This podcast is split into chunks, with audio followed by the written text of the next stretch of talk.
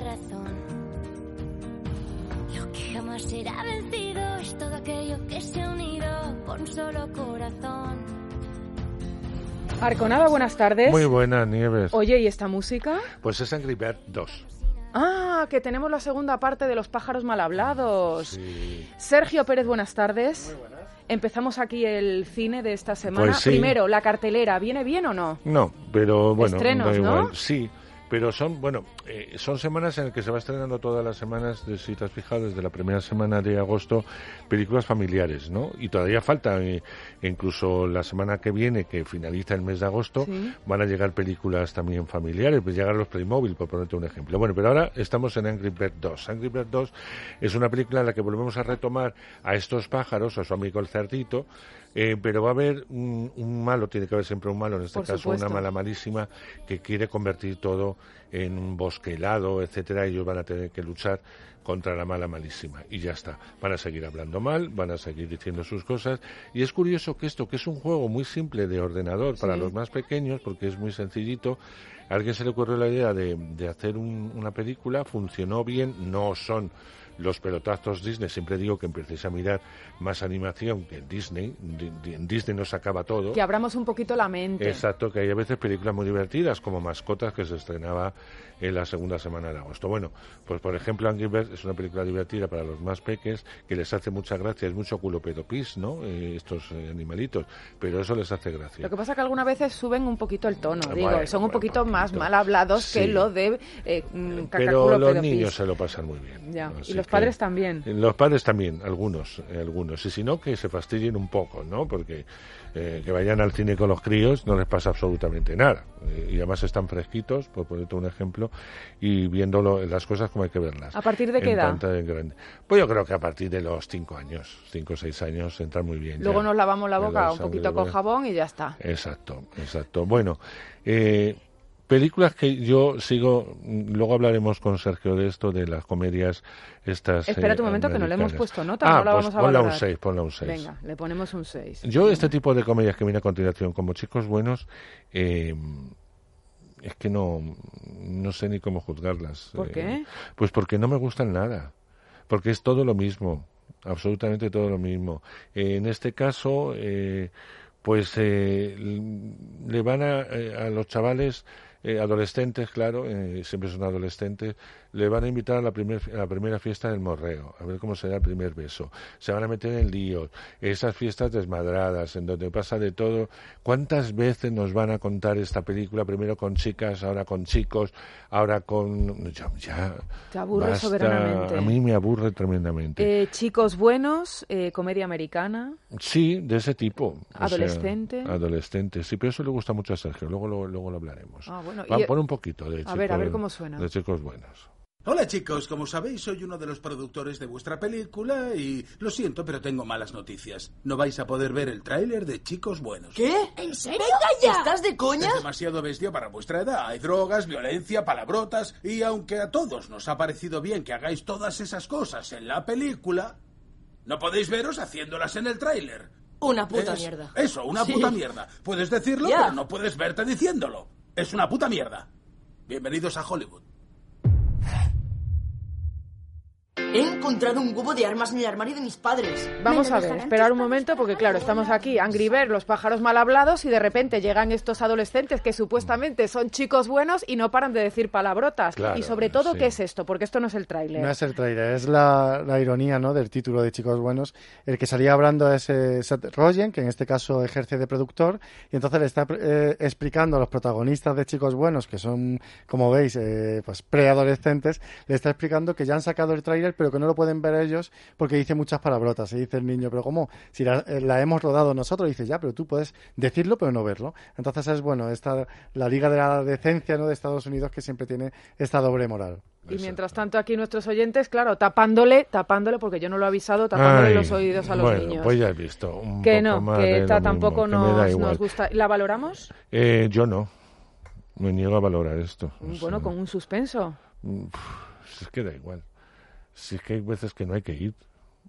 Mm, está. Prescindible, prescindible, chicos buenos, aquí yo, yo Y a tacho los el que les guion. guste estas cosas, pues que vayan, pues se van a ir igual. Venga, chicos buenos, mala película, mala Mira, comedia. Infierno bajo el agua la hemos visto ya mil veces. Verás cómo suena. Verás. El estado de Florida advierte de que se avecina un huracán de categoría 5. Todos los residentes deben evacuar de inmediato. Cojan a sus familias y a sus seres queridos y váyanse. ¡Papá! No podremos ir a por ustedes. ¿Papá?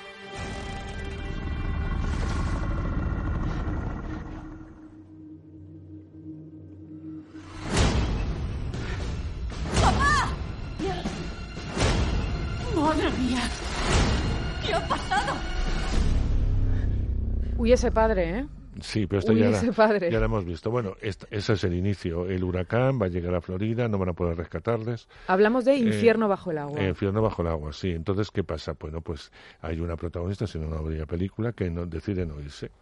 Entonces se queda en su casa. Eh, esto, este huracán va a arrastrar el agua, lo va a inundar, se va a quedar todo transformado, o sea, no tiene nada que ver como un tsunami, o sea, se, se destroza todo. ¿Cuál es el problema? No puede salir de la casa, todo está inundado, está totalmente eh, aislada y abandonada, y los bichos, o sea, tipo tiburones y etcétera, van a entrar en esa casa eh, con el agua y con todo.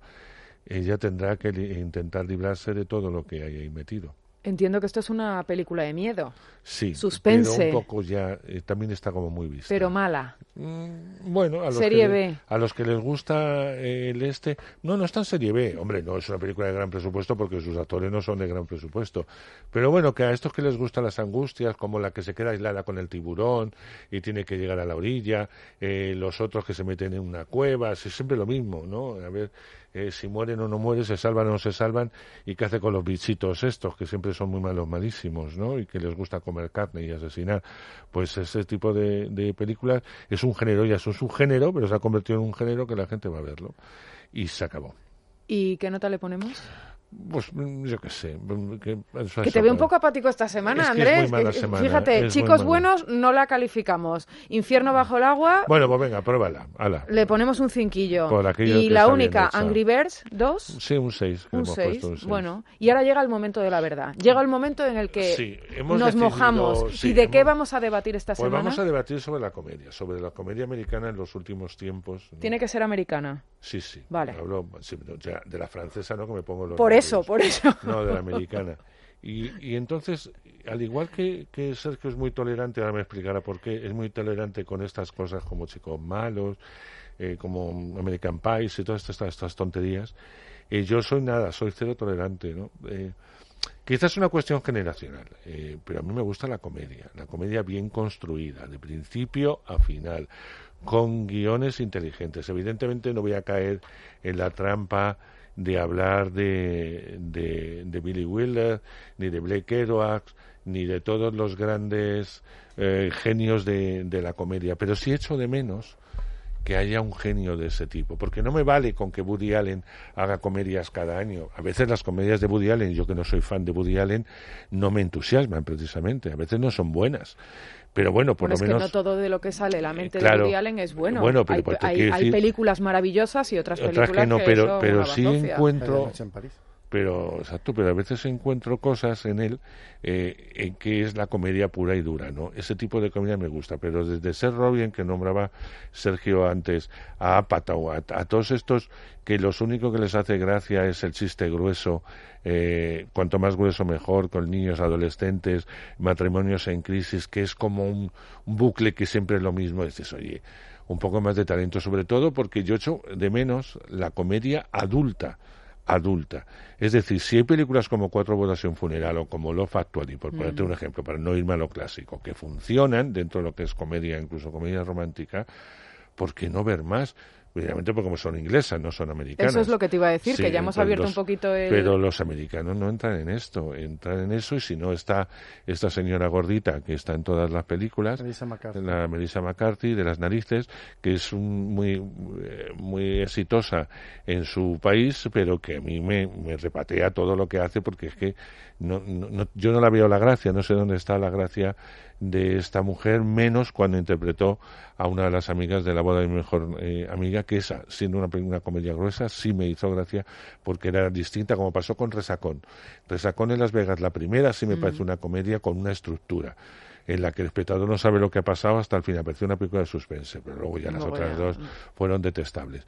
¿Por qué le gustan a Sergio? Pues es todo un enigma. Bueno, pues Sergio, respóndele tú. Pues yo, mm, para empezar, sí es cierto, y él lo sabe, que soy súper fan de Melissa McCarthy y que son muy buenos, muy buenos actores. De hecho, hace poco la veíamos en Podrás perdonarme algún día, película dramática por la que fue nominada al Oscar. Soy muy fan también de Seth Rogen y puede ser, como decía Andrés, que sea muy generacional. Yo nací en 1982 y ahí se estrenaba Porky's, una película que luego mis padres no me dejaban ver cuando, cuando era pequeño. Pero se- luego Pero la es- y ya, ya pero se es la herencia, todas. pero es- esa Y, es, es- la y- herencia. y fue película de culto de Sergio Pérez una vez que ya eh, eh, superó No, el no. veto, ya dijo a partir de ahora. No de culto, pero sí es luego, por ejemplo, todas eh, lo que fue luego que también lo mencionaba Andrés, American Pie, ¿no? American Pie al final es un porquis de, lo- de los años 90, de los años 2000. Y soy muy fan de Seth Rogen desde que empezó. Empezó con una película que yo sí creo que aportaba algo diferente, como fue Super Salidos, de la que hubo una cantera de la que luego salió, pues por ejemplo, Emma Stone, ¿no? Que, la hemos visto en papeles ahora mucho más serios, como La La Land, como Criadas y Señoras, o de la que también salió Jonah Hill, que luego, pues mira, ha triunfado con El Lobo de Wall Street, o con Moneyball, que son películas totalmente dramáticas y totalmente diferentes. Eh, toda esa generación de, de Seth Rogen, que se rodeó, por ejemplo, de James Franco, ¿no? Pues eh, ha hecho muchas películas. Luego, Super Salidas fue tan tal el éxito de taquilla en Estados Unidos que luego se hizo, por ejemplo, el Superfumados. O con James Franco, que luego hizo esta eh, The Que no le Interview. cuesta nada, porque James Franco debe estar siempre fumado. O sea que- no, no gastaron en atrezo. Y, y luego hace... No tuvo que hace- interpretar mucho. Hace unos po- pocos años hicieron Seth Rogen como director y también protagonizando junto a James Franco la de The Interview, que era, e interpretaban a un presentador norteamericano que viajaba a Corea del Norte que a entrevistarse éxito- con Kim Jong-un. y que tanto follón tuvo. Efectivamente, película, no está Sí, confirmado, pero no, y que Corea del Norte, aunque no está confirmado, hackeó a Sony Pictures, que era la distribuidora y estudio internacional, le costó millones de dólares la- las pérdidas, porque además le robaron películas que tenían en los archivos y que distribuyeron por, por internet, ¿no? Y luego está pues esta otra generación también, que es Melissa McCarthy, todo el grupo, pues que salen sobre todo pues en la boda de mi mejor amiga y demás, Jason, Ba- eh, Jason Bateman, que también suelen hacer estas, como decía Andrés, eh, matrimonios en crisis, ¿no? Seth Rogen, por ejemplo, también ha hecho de ese tipo, no solamente de adolescentes, que es la saga de Malditos Vecinos, ¿no? Que ha tenido incluso su... Abro las venas. su secuela. De malditos vecinos, de parejas en crisis, que a mí personalmente sí me, me hacen bastante gracia. Es cierto que esta de Chicos Buenos no es de lo mejor que ha hecho, pero me hace gracia y es un poco el equivalente, ¿no? Pues a- aquí en España a Torrente, es decir, la saga Tor- Torrente que es esta, esta, esta comedia de, de Obra, trazo no, grueso. Torrente, obra maestra en taquilla. Sí, lo sí, digo, sí, porque sí, al sí. final, eh, estreno lo que estrene Santiago Segura, al final es éxito dice. Asegurado hice- en taquilla, Yo claro. hice cinco porque daban mucho dinero, Claro. si no, no los hubiera hecho. Pero una cosa, ¿se puede general- generalizar con esto de la comedia americana? Sí, eh, las hay más blancas y menos blancas, pero sí. Jennifer Aniston intenta hacerlas más blancas, pero son igual de cursis todas las Bueno, en la de Cómo acabar con tu jefe, que luego hizo Cómo acabar con tu jefe 2, Blanca esa justo no era y estaba no, también ella. no, pero ahí tenía algún punto, sí, pero bueno, Jennifer Aniston son Sí, es que, más blanca, más eh, blanca. es más blancas, como Drew Bar- Barrymore cuando se mete en este Cameron tipo. Díaz. Eh, bueno, que Cameron hace ha- mucho con hace cine que se Sí, retiró. verdad. no No, pero Cameron hacer Díaz también tiene ahí sex Y luego y está tiene- el tonto este, que es, que es un éxito, eh, en, ahora mismo no me acuerdo, el, el personaje de este hombre que está en todas las películas americanas, eh, que tiene cara de palurdillo, Jim que va de ¿no? cateto, no, Ah, Jim no. Carrey no. Vale. Jim Carrey es extremo, ¿no? El otro que no me acuerdo ahora, pero bueno, Sí. ha hecho muchas muchas pelis, con Jennifer, con Drew Barrymore, que era 50, Sí. 50 primeras Eh, citas. Lo tengo, la- le estoy Eh, viendo. Yo también, Sí. pero ahora mismo no me acuerdo el nombre. Bueno, pues este también es otro de los de cara de nada eh, que eh, triunfa en todo lo que hace porque es un ídolo en los USA, no en España, ¿no? Pero Eso es lo se- que, eso es eh, eh, el, el otro eh, planteamiento que os iba a poner encima de la mesa. A lo Adam mejor lo que, eso es, a lo mejor lo que funciona en Estados Unidos, el humor que tienen los americanos, no funciona en España, igual que el humor español no tiene por qué funcionar fuera de nuestras fronteras. a- ¿Puede ser eso? a que a lo mejor no si tiene- entremos. si, si es, tiene si es muy adolescente, locales. sí funciona. Porque los adolescentes van a ver ese tipo de peli. Si intenta ser un poco más adulto, como que te estoy diciendo de Adam Sandler, a veces, no siempre, pues mm, no funciona. Funciona eh, allí y aquí hace lo, eh, lo justito, ¿no? Eh, pero vamos, para ver una comedia un poco más adulta y divertida y con gas bien escritos, eh, olvídate, ya no existen. ¿Humor inglés o humor americano? Inglés. Yo, eh, en este sentido, es que también me gusta mucho el humor inglés y toda la retranca que tiene. Pero sí es cierto que me, me gusta más y me río más a carcajada con el americano. Eh, lo que decías, si funciona o no funciona en Europa, pasa muchas veces si tiene demas- demasiadas referencias locales. Es decir, explícale tú a un francés o a un inglés que esté viendo Torrente que la gracia que nos hace no es el personaje en sí, sino es que es Belén Esteban, que está saliendo en la película. Entonces, muchas veces salen presentadores, actores de televisión que en Europa no son tan conocidos y por eso a veces no funcionan. Pero hay películas como la que nombraba Andrés antes, la de la boda de mi mejor amiga o incluso el fenómeno Resacón, que esas sí han solido, han solido funcionar bastante. Bueno, pues nos quedamos con eso. Comedia americana sí. Sergio Pérez Dixit. Comedia americana no. No comedia Arcona. actual. Bueno. Actual. Contemporánea. Bueno, actual Contemporánea. contemporánea. Actual contemporánea Esto. no. Andrés Arconada Pixie, que Eh, diría, digo, Dixie, que diría, Dixie. que diría eh, la maestra Carmen Calvo. Muchísimas gracias a los Ay, por dos. favor. Muchísimas gracias. Aquí la cuota sí es política. Eso, es- eso sí es comedia. Eso sí es comedia.